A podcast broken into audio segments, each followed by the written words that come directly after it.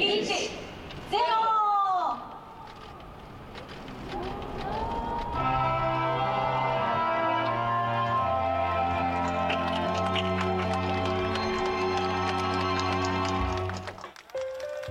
昨日午後10時エスタの明かりが消え45年の歴史に幕を下ろしました。午前10時の開店から大勢の人が詰めかけこの日の来館者はおよそ9万人に上りました。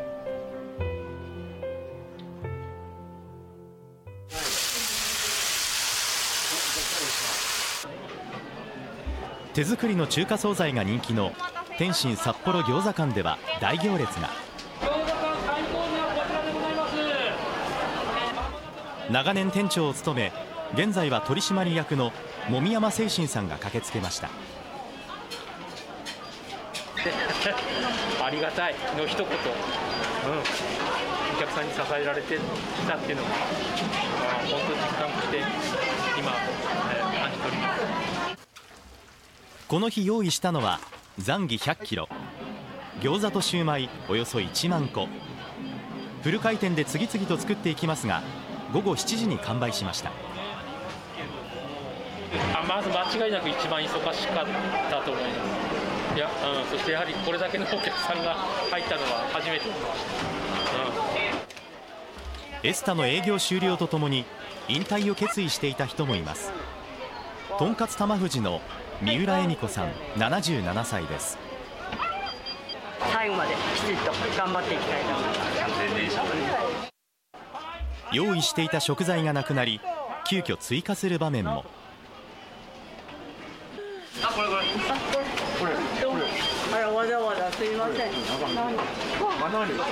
20代後半からスタで働かせていただいて、若いんだからもっと食べなさいなんて言われて、あのー今日ね最後って聞きましたので、あのちょっと感謝とありがとうを伝えたいなと思いまして来ました。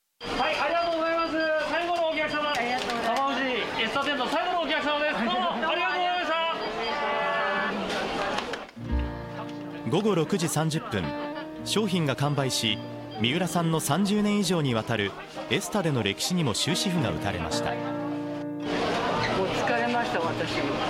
最後に。ありがたく皆さんね来ていただきました。嬉しいです。だからゆっくり休んでくださいありがとうございます。ありがとテレビでゆっくりですね。地下1階の大食品街では午後7時を過ぎると完売の店が相次ぎました。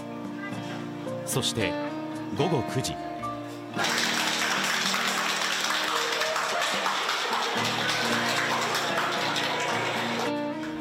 三浦さんも最後の別れを告げます。地下1階の入り口付近には最後の瞬間を目に焼き付けようとおよそ1000人が集まりました。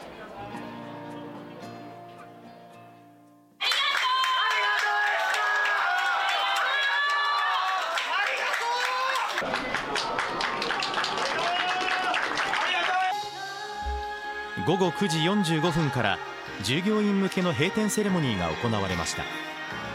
沿道にはあふれるほどの人の姿も。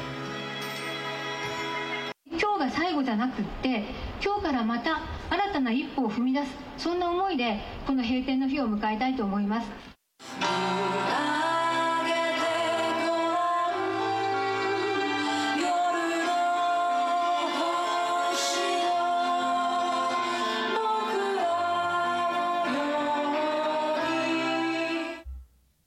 そして午後10時。明